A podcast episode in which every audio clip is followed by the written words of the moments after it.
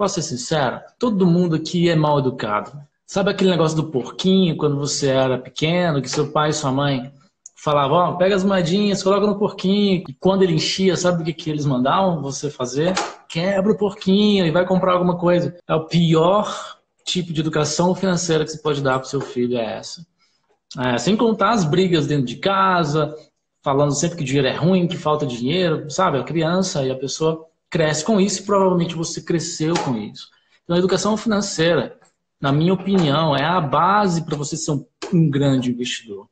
Você saber lidar com o dinheiro, separar o dinheiro, construir uma aposentadoria milionária, sei lá, conta que daqui 15, 20 anos você vai estar tá milionário. Imagina isso. Se eu falasse, prometesse isso para você agora, eu posso prometer, se você cumprir o plano, se você participar de tudo, se você aprender tudo que eu tenho para ensinar. Então, a falta de educação financeira te faz o mal educado.